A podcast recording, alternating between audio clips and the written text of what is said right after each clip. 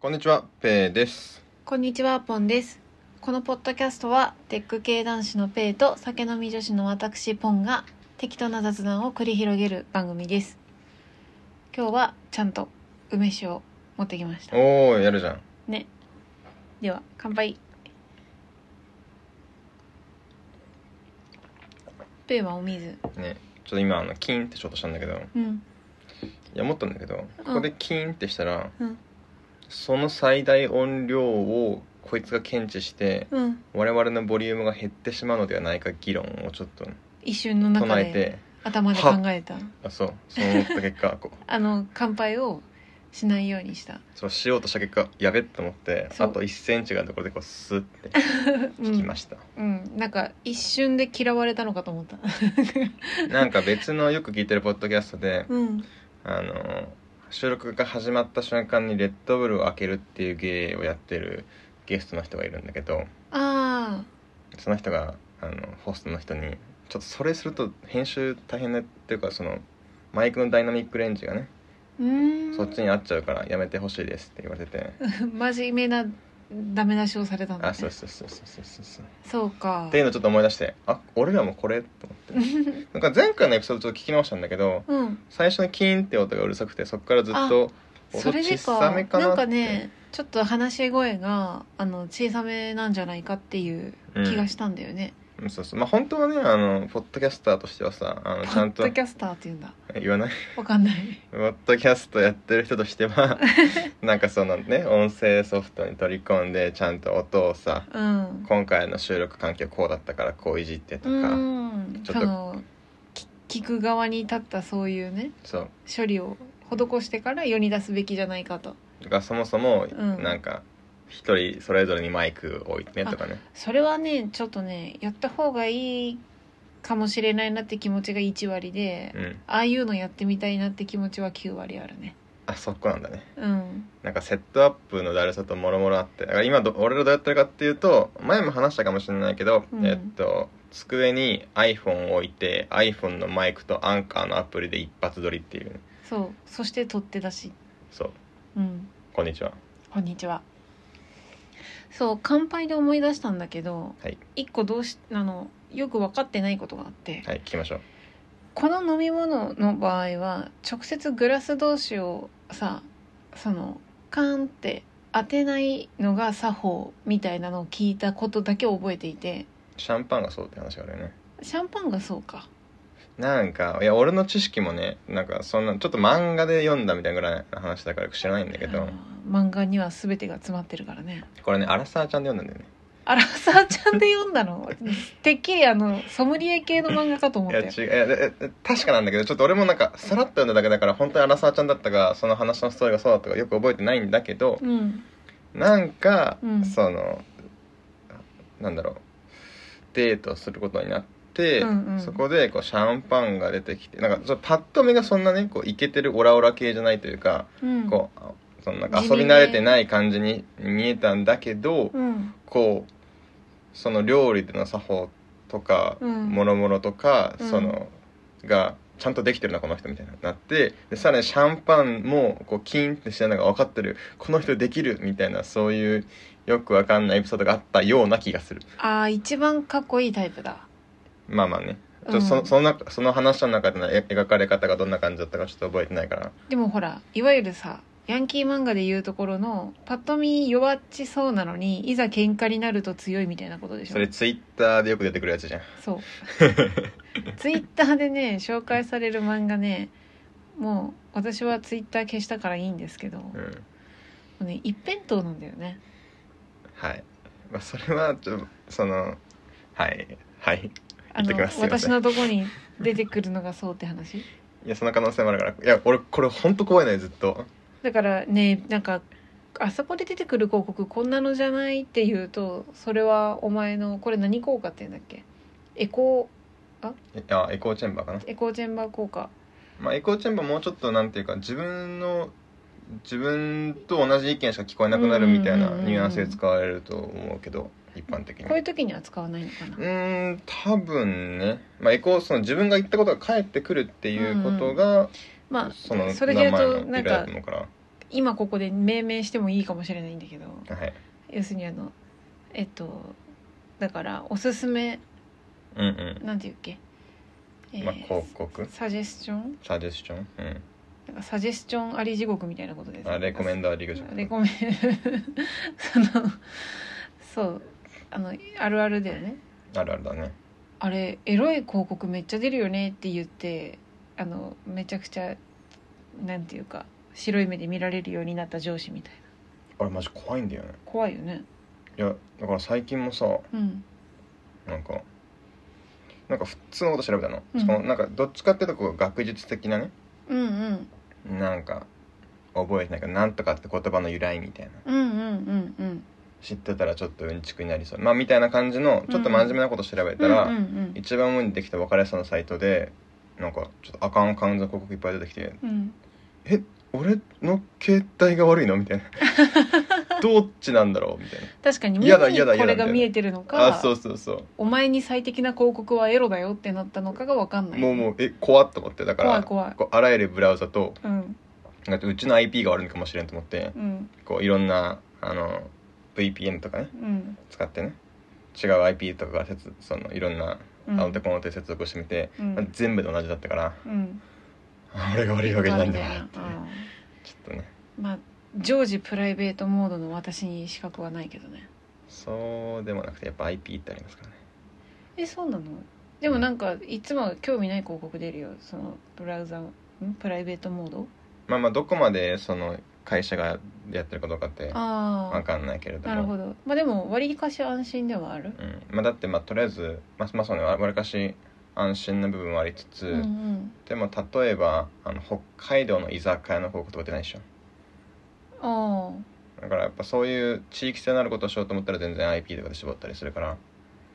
あーまあ逆に言うとそれはなんかあまり気にならないことだねいやなんかあそあまのあそうなんだけど、うんそのこの家から接続されてる時はいっつもこれ系のページ見てるからじゃあこの人にはこれ出しとこうってすることも全然ある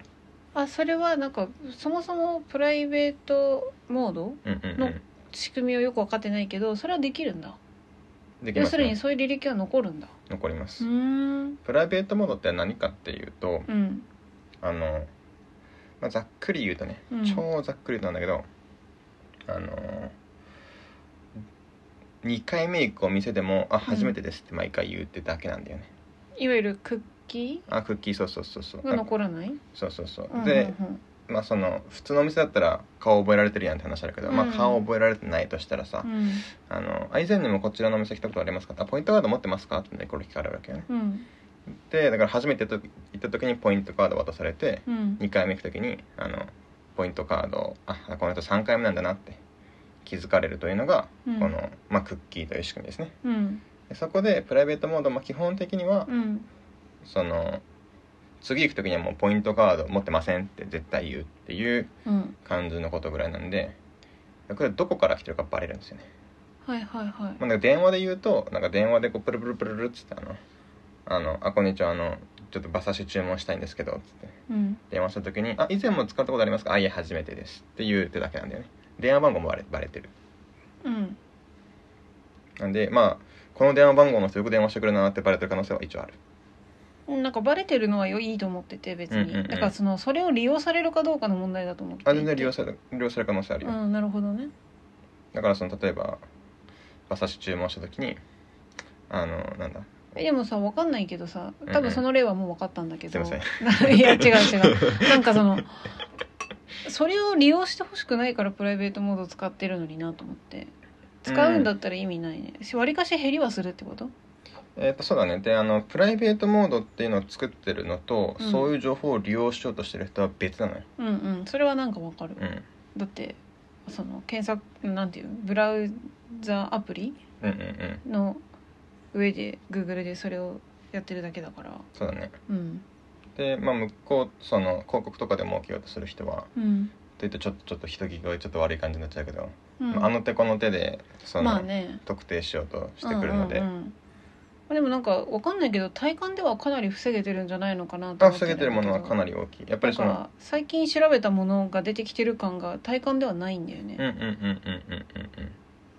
やいいと思いますえだからそのなんていうやっぱりこうサイエンティフェサイエンティフィックにっていうか、うんうんなんか100%じゃないことは言い切れないっていう立ちなだけなんじゃないかなと思っていてまあ、そうねかなりかなり守られてる部分はやって、まあ、そのなんか、うんうまあんポイントガードがやっぱ圧倒的に楽なんでうんなんでかなり防げてる部分はあるってのは確かですねうんうん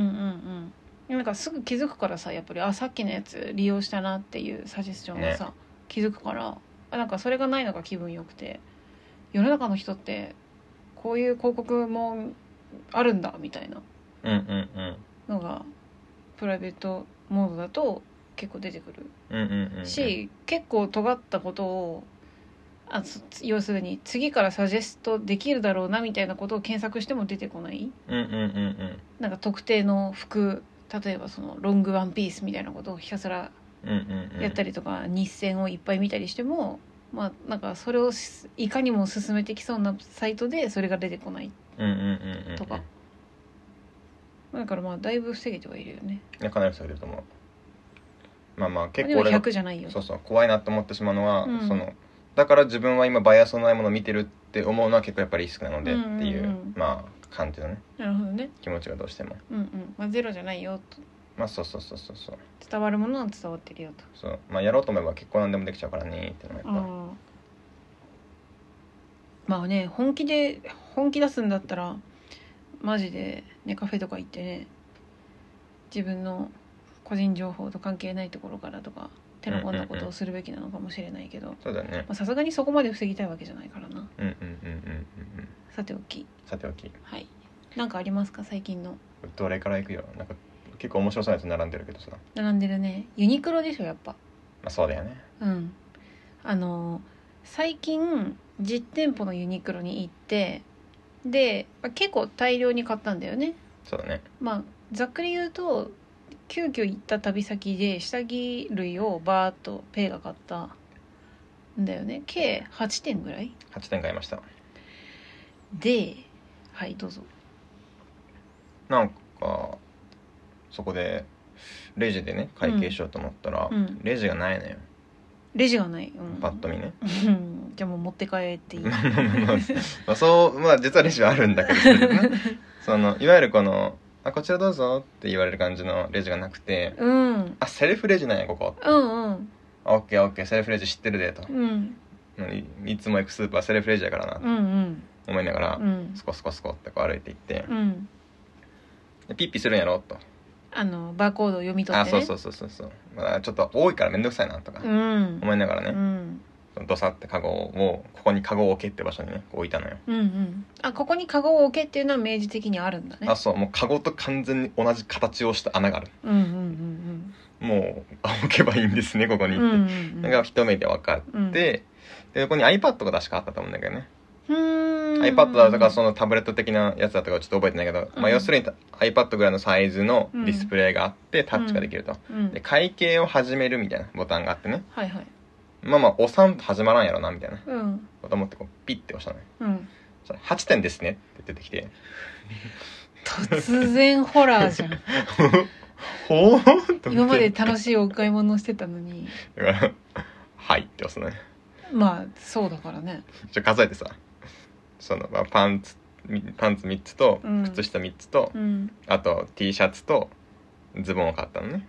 8点だね合ってんだわと思って、うん怖い怖い違ったら教えてねみたいな感じで合ってんですわとか思いなが ら怖いよねもうだからそこであとカード入れたらさ会計終わってさはありがとうございましたっていおお空中戦のまま終わったねそうと思ってうんで、まあ帰るじゃん帰るじゃん、うん帰った後にいやあどうなっとるんやってそうだよね気になってで、うんえっと一応こういうのって先行事例というか、まあ、前例あるわけですよあユニクロが史上初ではないあそうそうそうそうんうん、で、えっと、確か AmazonGO がねお知らないそれあ知らないうんあの GO って名前だった気がするんだけど、うとんりあえず Amazon が Amazon だった気がするんだけどちょっと今あの自信度85%ぐらいなんだけどアマゾンと GO に自信なかったら もう全部だからねすいませんえっと まあまああそういうす海外のスーパーだっけそうだねまあコンビニかなうんコンビニかそうそうそうああなんかそそういうニュースは見たわそうでそこはどうやってるかっていうと監視カメラでうん撮った撮ってないいつどこでこの人が誰を、まあ、どれを撮ったかっていうのを見てあれあれそうなのそれで入る瞬間に、えーっと会員証を提示して入るんだよね、うんうんうんまあ、提示って言ってもピッてするだけだけどさ、うんそうすると「あうんペイペイさんがうんあの入ってきました、ペイさんのクレジットカード番号いつこれですね」つって「あおにぎりとあやたこ取りました」つって「ってことは350円です」っていうのをずっと把握した状えそ態れはで何自動追跡監視カメラ的なやつなのあそうそうそうそうそうーっんてやってあそうなんだあれっていう仕組みが、まあ、ありますよとなるほどねだからそれかって思ったよねはいはいはい自動追尾か監視カメラでそうそうそうそうそうこいつは何と何と何を取ったカゴに入れたなっていうのを追跡してうんうんうんその累積でお会計をするとそううんでということかなとか思ってうん考えてねうんそれか先行事例知らないからさうんうんじゃあそれかもしれないと思ってうん次次の日もう一回行ってね うん2日目2日目停電ちょっと難しくしたろうと思ってもうなるほどね試着をしましたなるほどそっかああ難しくなってるちゃんとそこカメラないもんと思って確かにで試着をしてうんでサイズが合わなかったやつを戻しましたおっとわかりづらいよ持ってったうん正しく計算されたなるほどなんか別に勝ち負けじゃないけど今のところ2戦2敗な感じがあるねじゃあじゃあなんか埋まってるしかないじゃんってまあそうだよね思ったんだけど、うんなんかでもでもここで思い出してほしいのが初日にねうん、 8点買ってこうタグベリベリとかして靴下履いたりしてるわけようん、んなもんなかったってあーだからいわゆるあの盗難防止でなんか CD とかについてる感じのあそうそうそうそう買ったら外すみたいなタグはないわけだよねなかったあの外しを損ねてると出口でビビビビってなるそうそうそうとかじゃないああれれ結構ごついもんね多分ねねあれをし外し忘れたまま俺が靴下履いてたわけじゃないと思うんだよねうん、でちょっと調べたのよまあもう調べるかと思って、うんうんそのダイレクトにそうそうそうそうユニクロのあれはどうなってるんですかそとうそうそうそしたらなんか特許申請中とかちょっと書いてあったんだけどうん要は何かっていうと、うんうん靴下にさ貼ってあるさサイズ2 5ンチみたいなさうん透明タグのテープあいやあのなんだあ白い紙のそうそうそうそうこうなあれどれぐらいかなえっと挟み込んであるやつだよね靴下にあそうそう2センチかける3センチぐらいのうんもうちょっと大きいのかなまあぐらいのなんか白地の紙ね厚紙みたいあな、ね、そうそうそうそうそうあそこにタグが入ってるねってはい IC タグみたいな入ってる入ってる今埋め込まれてるというべきか紙にまあそへえそれは特許も申請したくなるうねしたくなるよねまあまあまあよく考えてみればスイカみたいなやつにも入ってるわけだし、まあまあまあ薄さが問題なのであればそれはそもううそうそうだしあうの、んその薄さとしてはあれぐらいいけるわけだし、うんうんうんアップルウォッチとかでさピピって払えるわけやから、まあ、面積的にも小さくいけるわけですよそうかじゃあまあ別にその技術的にそんなにととんでもないことをしてるわけじゃないんだわけけどじゃないけどねまあだからどっちかっていうとすごいのはそれをその売ってる全商品にできるっていう企業力っていうかねそうだね、えっとやっぱやっぱコンビニでできないけどユニクロでできることとしては、うん全部自社製品だからっていういや確かになセブンがそれしようとしたらセブンプレミアムとかセブンの商品はできるとしてそもうそうそう全部にはねあとチロルチョコにもつけるんっていう話がねいやー本当だよ ね出て全部にそうかユニクロがその全部自社製品でかつ全部にあれぐらいのタグをつけるっ てういうん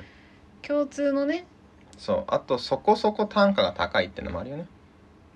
あそうかチロルチョコはもうコストの方が高くなっちゃうけどそうそうそユうニクロの場合はまあその人件費なり、まあ、もっと言えばそのコストっていう意味では商品の値段のう方んうんうんが、まあ、どんな安いやつでも上回るやろと20円の靴下はないやろとそうそうまあもしかしたら290円の靴下だと、まあ、全部290円の靴下しか売ってない世界だったら難しかったのかもしれないと思っててうんまあでも平均取ったらねそうそうでもなんだかんだこう3000円の T シャツとか全然売ってるから、デニムとかねそうそうそうそ高いうもんねまあ、とか考えたら全然ありって感じなのかもしれないだからそこだから意外と平均単価が高いそうだねっていうところと全部自社製品だからできるって話なんかなってそれはだから結局その盗難防止にもなってるんだよね万引きかうんとそこはちょっとまだ確証がないねうんなんかそうなのかなってちょっと思ってるんだけどでもし万引き防止にもなっていてうんうんレジのその人件費、研修費を含めたがそのねカットできてるんだったら結構見合うかもなって思うよねそうだねであと忘れてはならないのが、まあ、今情報社会社会に生きてるわけなんではこれねなんかもう一歩楽したいってやっぱ思うじゃんあもうやっぱって言われ てもそうなんだなんかカゴすでににすでにだいぶじまゃあんそうなんだけどとは思ううんこれあのもう一段上があってねはあのユニクロのアプリで会員登録をしとくとあ、、うん、もうクレジットカードすら入れ入れすら入れ入れなくていいんだよね ああなるほどそれであんな10分も頑張って会員登録してたん ですねすいません時間ギリギリなところでいやでもあのクレジットカードを挿すっていう10秒の手間が なくなるはずだからっつって、まあでもね、うんいいよね頑張って10分えそぐれらいはそのアプリをかざすかなんかしたらもう支払いまで完了しちゃうってこあとそうまあだからそのアユニクロのアプリ開いてうんバーコードを読ませるっていうワンステップ入るんだけど、なるほそどれさえしておけばもう勝手に支払いができて、うんうんさらに、まあ、その自分の商品利益みたいなところに入るわけですよいやそれいいよなねだから実店舗のアマゾンみたいな感じだね本当ねあそうそうそうそう履歴も残り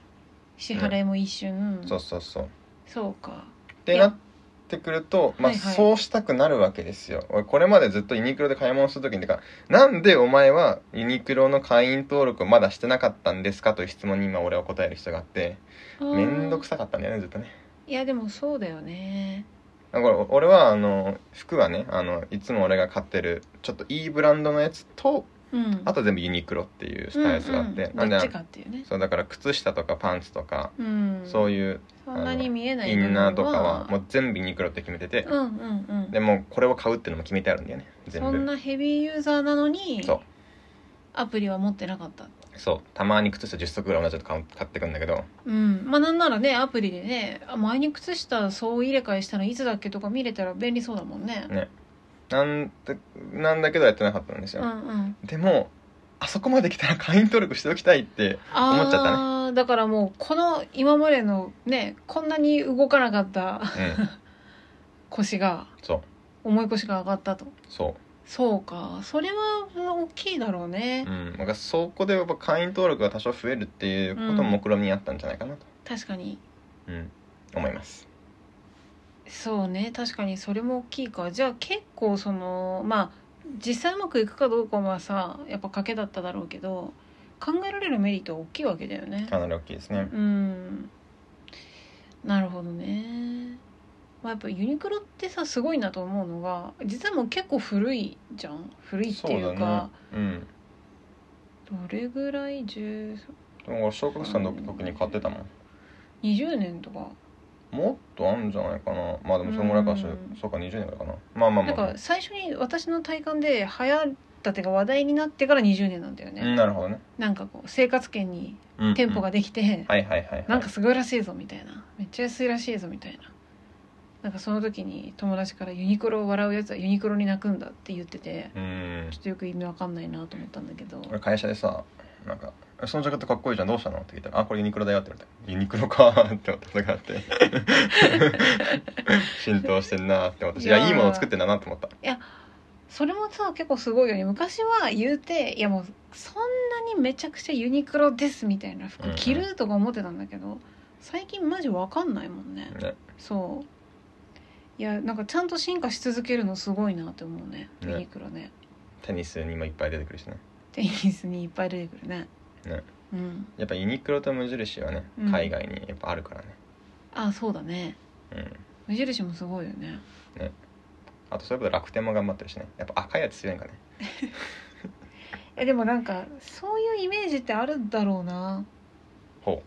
そのやっぱ赤でさイケてるロゴが多いとさ、うんうんやっぱそっちのイメージに寄せる寄せるコストが低いというかはいはいは赤いはいにするだけで袖の仲間入りっぽく見せれる青よりはう近道みたいはははははなはいまあ、それでいうと例えばそのクレジットカード会社のロゴを作るときにやっぱ青にした方がちょっとアメックスっぽいその 確かにね高級感を醸し出しやすいみたいな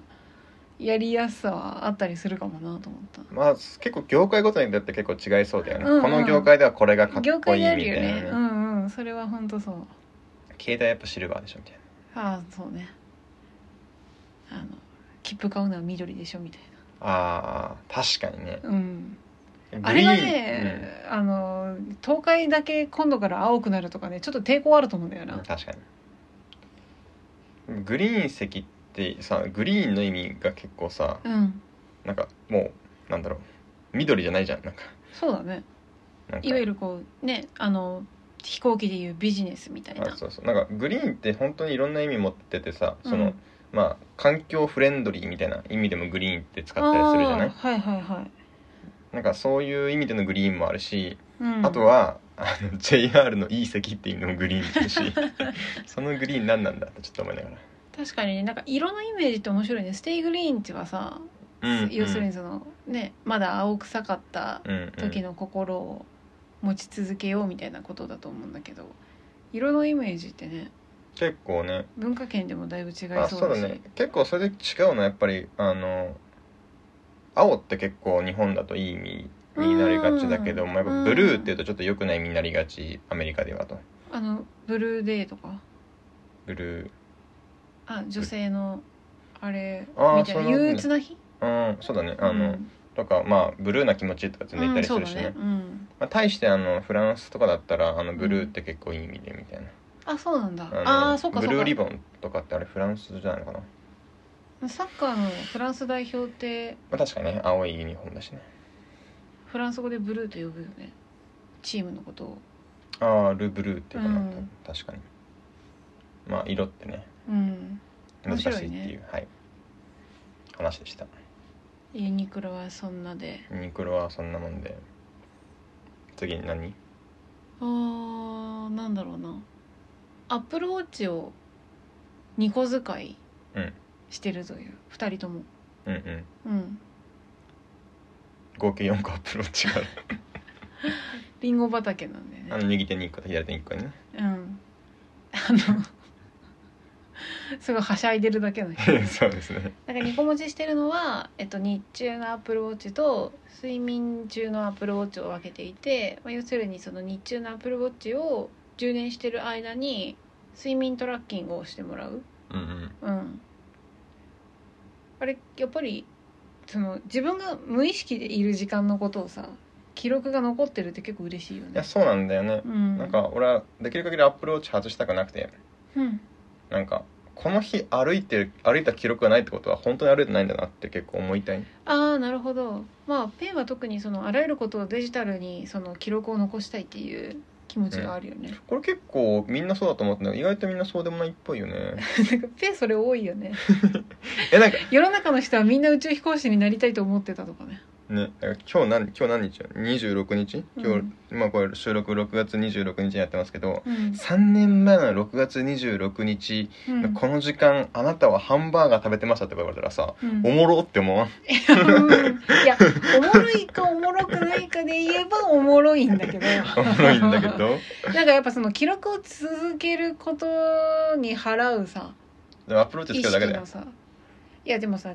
その2個と2個の計4個アプローチがある状況そんな普通じゃないからね、まあねうんとか、まあ、やっぱつけ忘れたりうんうん、うん、なんかそれってやっぱ結局さなんかこう落ちがないお落ち漏れがないことが大事じゃん結うんうん構、うんえそう思うとやっぱその物が揃ってたとしてアプローチが2個うんうんこう簡単なくずっと続け何年ものスパンで続けられるかって結構やっぱ意識の部分はいるじゃんまあね、うん、まあだからそこまでそのおもろのためにそのまあ、コスト払うんですから頑張れるかっていうとやっぱ個人差はあるだろううんうんうね、んでも私はペイのそれを見て実際何回かリアルに役立ったりしてるのを見てるのでうんうん例えばその物なくしたとかさあのなんかが分からなくなったって言って過去を遡る必要が出てきた時になんかもう刑事みたいにうんうん待てよとか言ってなんかこの時の記録が何々にあるはずとか写か写真遡ってうんうん次の日にこれ食ってるってことはとかなんかそういううんうんなんかそのデジタル上の記録のおかげでなんかこう実際にねメリット大きなメリットをあの被ってるのを見てるんであねやっぱりいいな記録残すのと思って私は最近なんかそのインスタとかそういう SNS 的な動機じゃなくそのそういう動機そのデジタル上にあらゆる情報が自分の行動記録が残ってることの良さのために写真をよく撮るねいややっぱ写真ね強いんだよね強い情報量多いよねあとねやっぱ改ざんしづらいまあ全然やろうと思ったらできるんだけどあーそうんの例えばそのそっかそっか今この瞬間にカシャって撮ったら、うんそこについてるタイムスタンプってなかなかやっぱ変わんないんだよそうだよね、まあ、少なくとも文字よりは絶対的に変わりづらいそよねうそうそうだからメモとかに残してると、うんなんかコピーペーストしたらその情報が失われたとか全然あるんだけど、ううん間違ってねあのちょっと変えちゃったとか、んそうそうそうそうやっぱその頑張んないとかん改ざんしにくいっていうのがやっぱ写真はねいいよねいいねそうなんだよなだから写真はなんかそのすごいいい場面だから撮るというより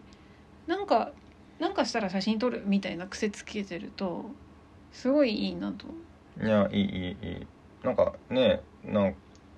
あこの時ご飯何時頃食いよったんやなとか、うんうんそんなこともふと分かったりするしねそうとかそのその時はそれを写真に意識して収めたわけじゃないことが後々聞いてくることがあってそうだよねとか例えばだと俺だとあのいつから髪染めてたっけとかねああそうそうそうそうそれってなんかこの日から髪染め始めましたよって写真じゃないんだけどそうそうそう結果的に利用できたりするからねあとはあのあこの頃って肌荒れてなかったじゃんみたいなああそうねそういうなんかいつの間にか変化してるやつとかねそうだからその文章だと書き手が抽出意図して抽出したこと以外はほぼ抽出されないんだけど、ね写真はそこのその取捨選択がないのがいいよねそうなんですよまあまあ記録がどうのって話はまあ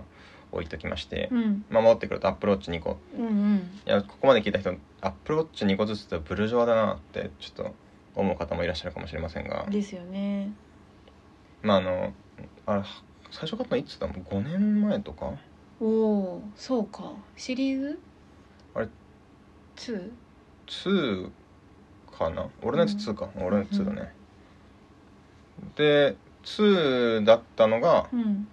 最近セブンを買ったので乗り換えてたんだけど、うんまあざっくり言うとうんあれと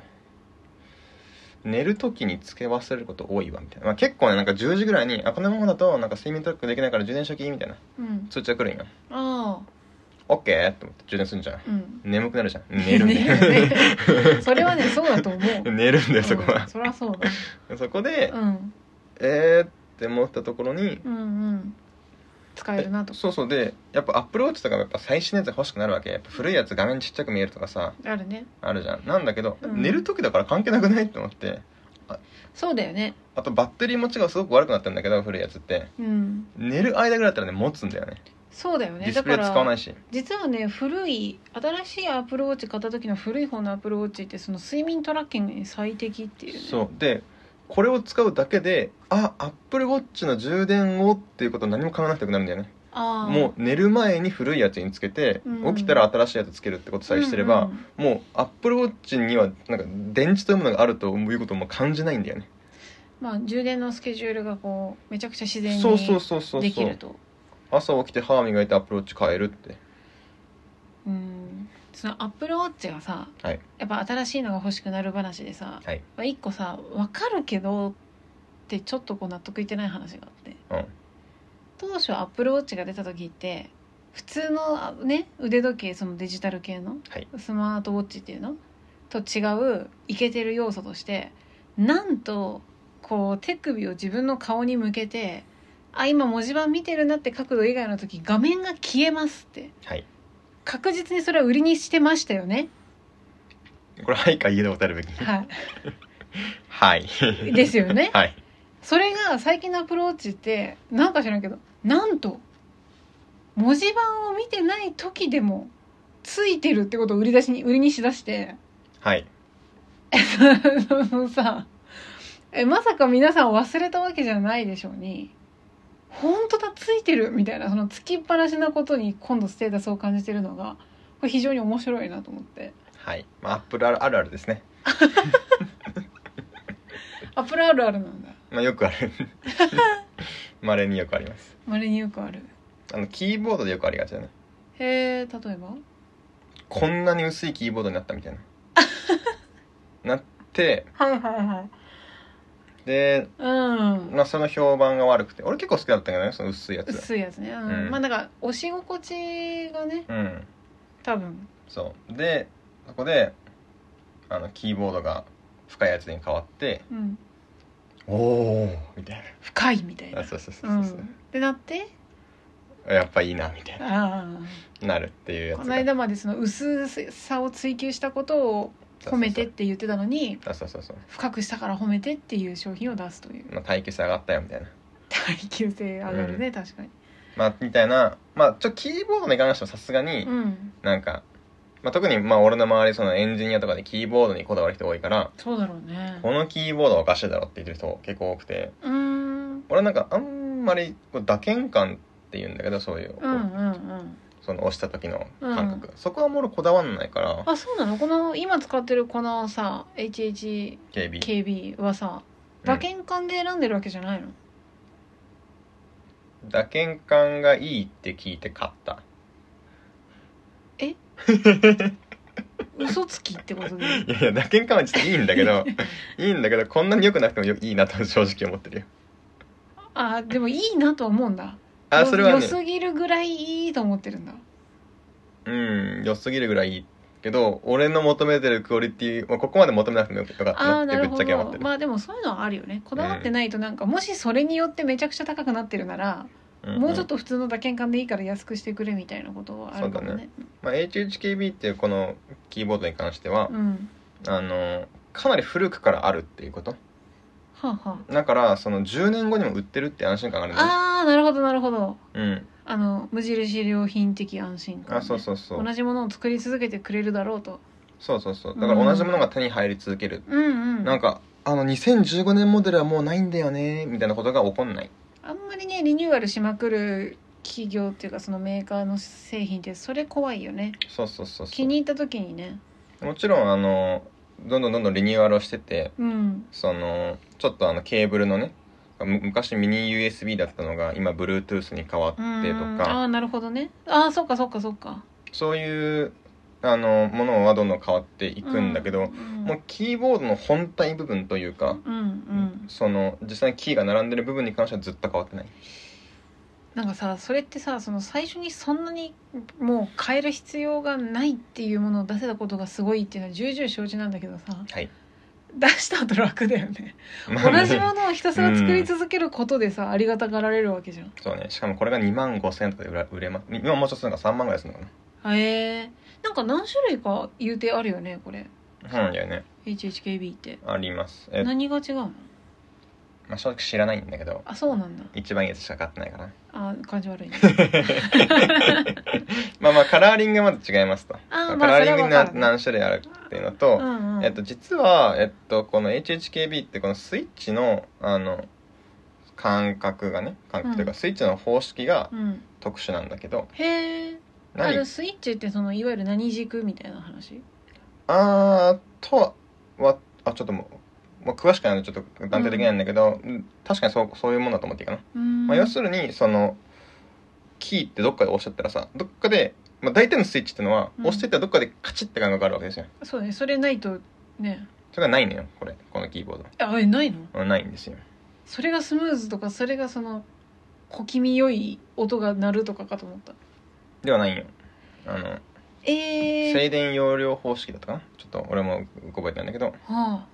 ああじゃあその物理的なことじゃないってこと物理的なんだけどうん、まあそのまあそうだねえっと物理的じゃないっていう表現の感覚はすごく正しいと思ううんうんうそんのつまりその電気的な力を使って押押した押してないを判断してるそうそうそうそうそうへえそれってその変な話嫌な人はめっちゃ嫌だよね押した気がしないみたいなまあかもねうんう、うんんうん結構好みだねそうそうそうでまあそこが、うんそうじゃないパターンの確かやつが1個あってあ HHKB のそ中うであえあともちろん配列があの英語配列日本語配列が違ってー、ああと優先と無線もあってみたいな意外と種類は確かにあるあうかんな、うんうんいやなんかその優先無線とかさ英字かその日本語かとかさ、うんうんまあ、その辺はわかるんだけどさその静電なんとかかんとかじゃないやつがあるってさそこがアイデンティティじゃないんだこれめたくそ安いねこれ5000円ぐらいなんであ確かにもうあ俺もななんで作った 商品まあ形が好きな人いるのかなみたいな、あなるほまあ、ちょっと俺ちょっとそそいつが静電容量欲しくないからちょっと俺もど詳しく知らないんだけど、うんうんまあそそれを買うんだったら買わなくていいじゃんって結構割と思ったからまあね、そうだよねでも結構それ好んで結構それ買ってる人も結構会社にいたりするねあそうなんだへえじゃああんまり悪く言わんとこうん、うん、まあたが大概のものはあんまり悪く言わない方がいいあああ おう心理心理です、はいごめんなさいうちもだってあのこのポッドキャストやっててなんか案件が来るかもしれないからさ心理というよりなんか川山用だったはいすいませんはいまあまあ何にしても、うんなんで初めてこのキーボード買ったのもうねあれね2014年だと思うから8年前なんだよねあそううんなんかその時に2万円ぐらいで買ったんだけうど、ん全然安くないあそのええこれそのままずっと使ってるってことあちなみに、えっと今ここに目の前に置いてあるやつはうん新しく買ったやつなんだけど、うんうん会社に1個家に1個同じの置いてるんだよね、あじゃあ別に現役で今もそのあそうそうそうそう最初に買ったやつも使い続けてるん使だい続けてる安いねそうで会社に、まあ、就職した時にうんいや同じキーボード会社と家でキーボードが違うのがすごい気になって、うん会社と同じね作業環境にしたいもんねそうそうそうだから同じキーボードを買っうんだからやっぱその時にもだから初めてそのキーボード買った時にうん絶対同じものが将来的に手に入るものにしたいって決めてたからそれが簡単に実現できたすわけですごねいね先見の明があるねうんでしょ、うんまあまあ、まあ、靴下とパンツずっと同じの買い続けたいっていう感じの人だからね、まあ、キーボードはそれはもちろんみたいなう確かに言わんやって感じうねんそうそううんまあっていうんでなるほど何の話でこうなったんだっけ うん全然わかんないアップルウォッチかなアップルウォッチかなんでこの話だったの 全然わかんないわかんないねあの脱線得意だけど修正苦手だよね、うん、これほ会議だったら結構得意だねこれ脱線しそうと思ったらちゃんとこうどこから脱線したかをちゃんと議事録に残しながら進むから、マップをね 確かにそうかそうかまあまあさておき、さておきまあ、アップローチ2個持ってるとうんいいですよっていうそう睡眠トラッキングね私は結構安心したうん思ったよりちゃんと寝てるなっていううんうんうん、うんあそうだよねそういう感覚も得られるしうんあとね今日あの、まあ、ちょっとだからそのさっきユニクロに行ってたっていう話の時に、まあ、ちょっと旅行してたからって話したんだけどうんあのーさっき通知が、まあ、さっきさっきで今日東京に帰ってきたんだけど、うんえっと、さっきなんか通知来てうん最近の睡眠結構変わってるでってえー、あそういうまあその傾向が変わった時に教えてくれる機能があるんだけど、へやっえ、ぱね、旅行中結構ね睡眠時間減ってたあ減ってたんだうへんえだからちょっと平均睡眠時間減ってるよって出てきてうんほーんやっぱそうなんだと思ってちょっとテンション上がっちゃうしね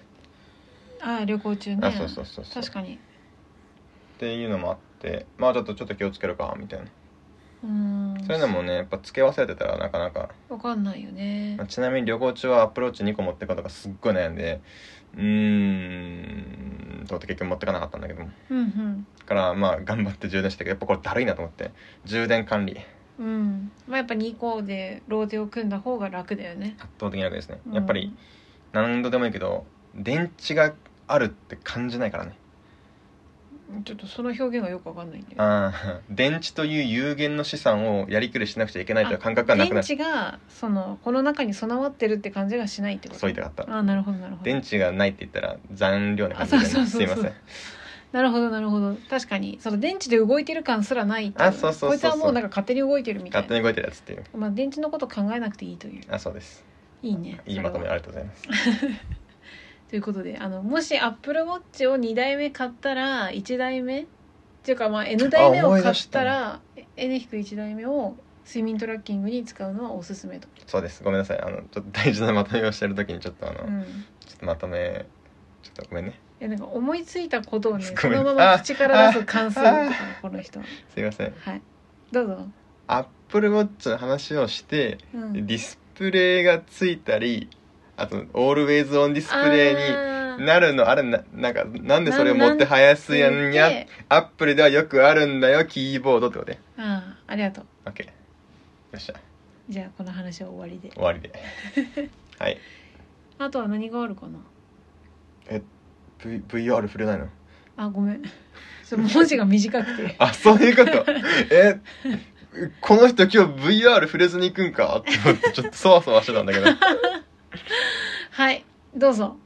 あのねあのオキュラスリフト2あ違うオキュラスクエスト2とかってやつを買ったんですようんうんなんか今ちょっとあの Facebook の名前が変わった関係でメタクエスト2というのが一応正式名称っぽいんだけどあまあ、でもやっぱ結構メタクエストで調べるよりオキュラスクエストで調べた方がいろいろ関連情報出ーてくるうし、んまあ、まだ一般的にオキュラスクエストって、まあ、認識してる人が多いんじゃないかなと思うので、うんまあ俺もずっとそう思ってたしオキュラスクエストって言うんだけど、うんうんまあ、要するにヘッドマウントディスプレイとか、まあ、VR ヘッドセットっていうあ VR ヘッドセットわかりやすいね、うんうんうんまあ、ちょっと時代によってなんていうか結構うん変わってくるんだけど、まあ、要するにうん目のなんか視界を遮ってうんその中にディスプレイがうん右目用左目用とあってうんうんそれで立体的にいろんなものが見えるってうんいううんあれですねうんうんこれを買ったんよであの両手はそれぞれ Wii みたいなの持ってねあそうそうそうそう、んで使ってまあ動機としてはねうんあの、まあ、ずっと欲しかった 以上す ごいなんか七夕の短冊みた いな 純粋さを感じずっると欲しかった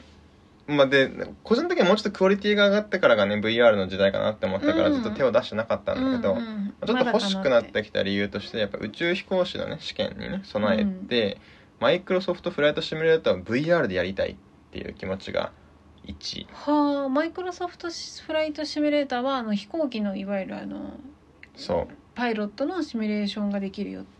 そういつですう、んで、あれが結構かなりリアルで VR でやるとすごく楽しいという噂を聞いたので、まあ、気になってましたそれから俺宇宙飛行士の試験ですごくこの悩ましいなと思ったのは俺結構車酔いしやすいというねなるほど体感があって、まあ、ちょっと鍛えれるものだったら鍛えてしまいたいと、うんうんうん。 VR って酔うじゃん酔うね。じゃあ VR ヘッドセットにはまったら酔わなくなるんじゃねっていういやまあでもギャグなようで結構なんか成功法だよね。うんまあなんかなんかねぐるぐるバットより成功法だと思う。ねうん。なんかまあ要はその視覚的な情報とうん。その三半規管で感じるなんだこの空間認知のズレうんうん。が、まあ主な要因の原因だと思ってて、うんうんまあ、なんでそれをガンガンに刺激してくる、まあ、VR ヘッドセットっつうのは意外といいんじゃないかなと思って、うんまあずっと欲しかったし、うん。やりたいゲームがあるし、うん。まあ、なんならワンチャン試験対策って思って、うんうん。じゃあと思って買ったんだけど、うん。これやばいねこれ時代来るよこれ VR の時代来るわいやなんかそう言うからまたまたと思って今日ねちょっと見させてもらったっていうかやらせてもらったけどあれは来るね。来るよねあれ 来るよねいやちょっとバカにしてたのなんかうんとはいえ、私はさ、うんもっとその VR の情報とか全然キャッチしてなかったからうんまだまだでしょみたいなあのうんもう昔の CG みたいな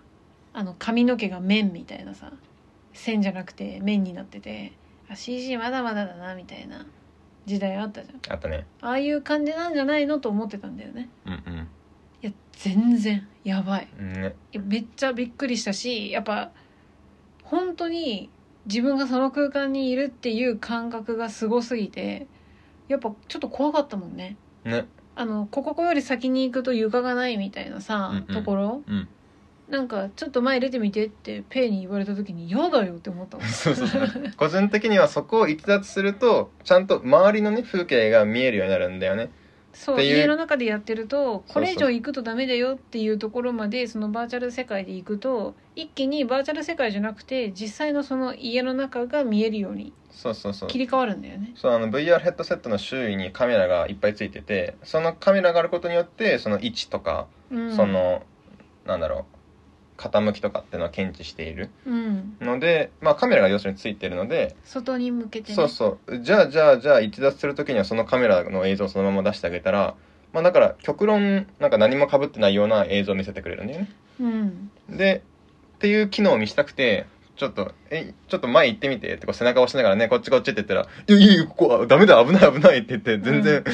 そのゾーンから出れなかったもんうね。ん、それぐらいねやっぱり臨場感っていうのかな、うん、うん、うんリアル感というリかアねル。感がすごかったね没入感ね。でやっぱ一番感動したのは YouTube のその韓流アイドルが出してた本当にその VR の180度360度じゃないんだようね、んうん。 180度自分のその真横左右の真横から前の映像のためのカメラで撮った、まあ、映像がステージで踊って歌って踊ってる映像があったんだけど本当に感動するねあれね。あれびっくりしたね。俺も、なんか YouTube 起動し、買って YouTube 起動しておすすめ動画が出てきたからあーみたいなで俺別に K-POP にすごいこうハマってるわけでもなくて、まあ、うんそもそもアイドルにすごくこうハマったことがあるわけでもうんなく、うんねでまあまあじゃああるんだったらと思ってこう見たんだけどこれワンチャンこの子たちにハマるなっていうぐらわかいのるこの圧倒的なわかるそこにいるやん感がね激しかったね激しいねあれは疑似握手会だったねなんかね今までその平面のテレビ画面とか携帯の画面で見てた時には別に可愛くないなって思ってたメンバーがもうくっそ可愛いんだよねうんもうねうんあれやばいよねやばいだから全員こんなに可愛いんだって思ったけうどんその感覚ってまさに実物見ると桁違いっていうあの感覚にうん限りなく近くてもう途中で一回その演出でうん一人めちゃくちゃ近づいてきてくれるんだけうど、んうんち近すぎて照れたもんね近い近 い近い近いってちょっと後ずさりしちゃって、うんそんなのダメだよみたいなあとさあのカメラ目線みたいな映像ってさいっぱいあるじゃんうん別にうんなんだけど VR だとあ俺を見てるわってそうあの 気持ちい明確にこっちを見てない時とこっちを見てる時が分かっていねそうあとその何よりも、まあ、やっぱ k p o p アイドルだからさ半端じゃなくスタイルいいわけじゃうんうんん顔もちっちゃいし、うんうんでそれってまあその普段の画面でも見えてたけどそうはうんうん言うてそんな人しか逆に言うといないからまあバグるよね頭がねちょっとバグってるじゃん麻痺してるんだけどその 3D の VR で見るとうん顔ちっちゃとか、うんうん体細っていうのがまずまさにその実物見てる感じの感動があるねうんああれはねれやばいよあれねやばいもうね頼むから全アイドルあれで撮ってくれっていや本当だよね、うでんも結構やっぱり見てみても画質悪いんだよねあのそうねそれはでも今言ってる一番感動した映像はまだよ良かったよねあれ結構いい方だったけどでもそれでもやっぱりなんか、まあねその同じライブ映像を 4K で撮りましたっていうのを YouTube で見たらやっぱ画質単体だったらそっちの方が全然よく見えるから、だからもうやばいよねその 4K とかうんい 8K で 3D 撮られたらもやそうなのよやっぱ情報量がめちゃめちゃ多くなっちゃうから結構難しいんだけど、うんそこを克服してきて、ううんそのもう画質がめちゃめちゃ上がってきうんてフレームレートも思いっきり上がってきて立体音響もとかなってきたらいやーやばいよねやばいよあれうんは。わかるでその画質の問題に関してはやっぱり CG の方が得意なわけですよね。そのやっぱ画質が悪くなっちゃう理由の一つに、まあ、俺が今考察してることとしてはうんうんやっぱりそのいつどこ向くか分かんないから全ての方向の映像をダウンロードしておく必要があるんだよね。ああそうだよねでうんだからその実際には見えない部分っていうのをいっぱいダウンロードしてるうんうんしそれを一個のなんだろう映像にキュッと詰め込まなきゃいけない、うんから結構しあしかも右と左でそれぞれもうそれだけ情報量が2倍になってるうん、うんからそこが結構ぼなんかなんだろうね容量が大変になっていく理由だと思うんだけどえっと、まあ、処理能力の問題はありあれど CG の場合はその場で必要な部分だけ作るから、うん、まあ、やっぱ効率が良いのかなうんというふうに解釈しててなんでやっぱあの CG のゲームをやるとうんかなり気持ちいいなんか画質が良くくてねなるほど CG だからねそうそうそう実写じゃなくてでしかも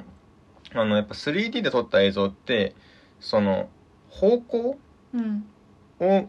上を向いたり横を向いたりするともちろんそっちの方向が見えるんだけどうんこう前に行ったらそのカメラが前に行くわけじゃないからあもうそ取うだよっねてあるからねうんだからその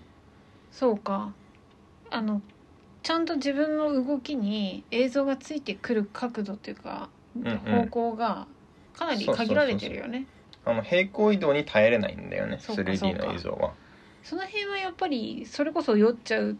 し臨場感をちょっと邪魔するっていうかねそうだねまあ言ってもこれはそのカメラで撮ったものをなんか疑似的に 3D っぽくしてるだけだなっていうねうんうんうんゲームだとそれがないよね CG だとねそうなんだよねあのなんでえっとビートセーバーかなっていう、んうんうんまあ多分音ゲーだよねそうだねあれがまあ多分 VR のゲームで一番成功してるというか、うんえーっと有名なんじゃないかなと思ってるんだけど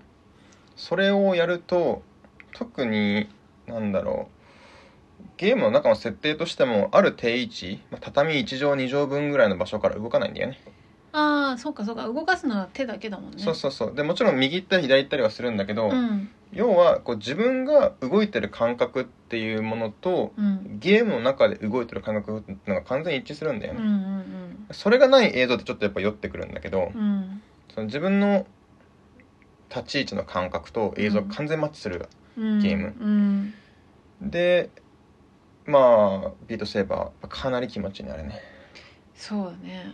いやすごいなと思った想像よりもずっと技術はちゃんと進化してるなと思ったねねやっぱりこの分野って Google はえーっと Google グラスかあであのマイクロソフトもホロレンズって作ろうとしてねああき聞いたねその名前うんでえーっとまあ Facebook が、うんうんまあ、メタがうんメタクエストって作ってて